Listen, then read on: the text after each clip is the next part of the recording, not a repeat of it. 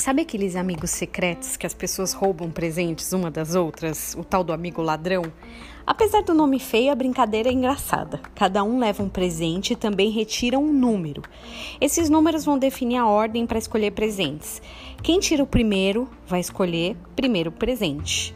Porém, a graça dessa brincadeira é tirar os números mais altos, porque quem tira os números mais altos, né, para usar depois, pode escolher tanto um presente que está na mesa quanto alguém que já abriu e achou alguma coisa muito bacana.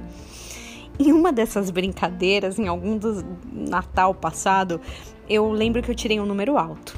E na época eu estava muito querendo muito um CD para ouvir no carro. O CD que eu roubei era Galileu do Fernandinho, pois fui lá e roubei. Toda feliz fui trabalhar por muitos dias ouvindo esse CD. Porém, a gente ainda não tinha essa facilidade de ouvir podcast ou outras opções fáceis, né? E eu também estava numa fase cansada de ouvir rádio.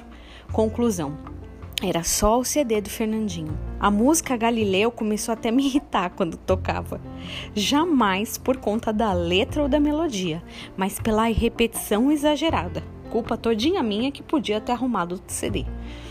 Hoje, indo para a igreja, minha filha colocou justo a música do Galileu, que por sinal ela gosta bastante. Eu dei até risada, pensando que tudo começou porque eu roubei aquele CD.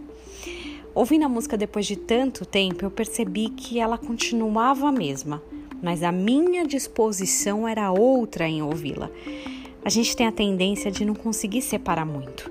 Quando cansamos de uma coisa ou pegamos ranço, como se diz na linguagem moderna, parece que tudo é ruim e paramos até de admirar o que é bom, o que é bacana. Tudo vai para aquela vala comum. O texto de Tiago 3,17 pode nos ajudar a fazer um check.